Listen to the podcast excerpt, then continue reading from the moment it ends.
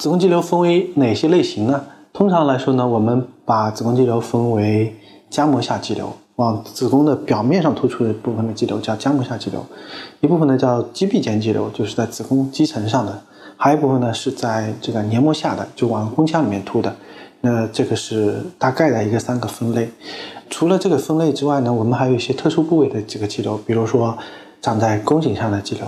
长在阔韧带上的肌瘤，阔韧带是在子宫外面的一个韧带的一个区域上面。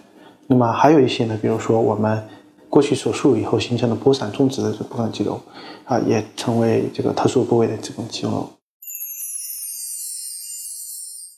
听众朋友们，大家好，我是龚晓明医生。我的新书《给身体的情书》出版了，这是我第一本的书。新书呢，在当当。京东、亚马逊等网上书店以及全国的新华书店均有销售，献给广大的女性朋友们。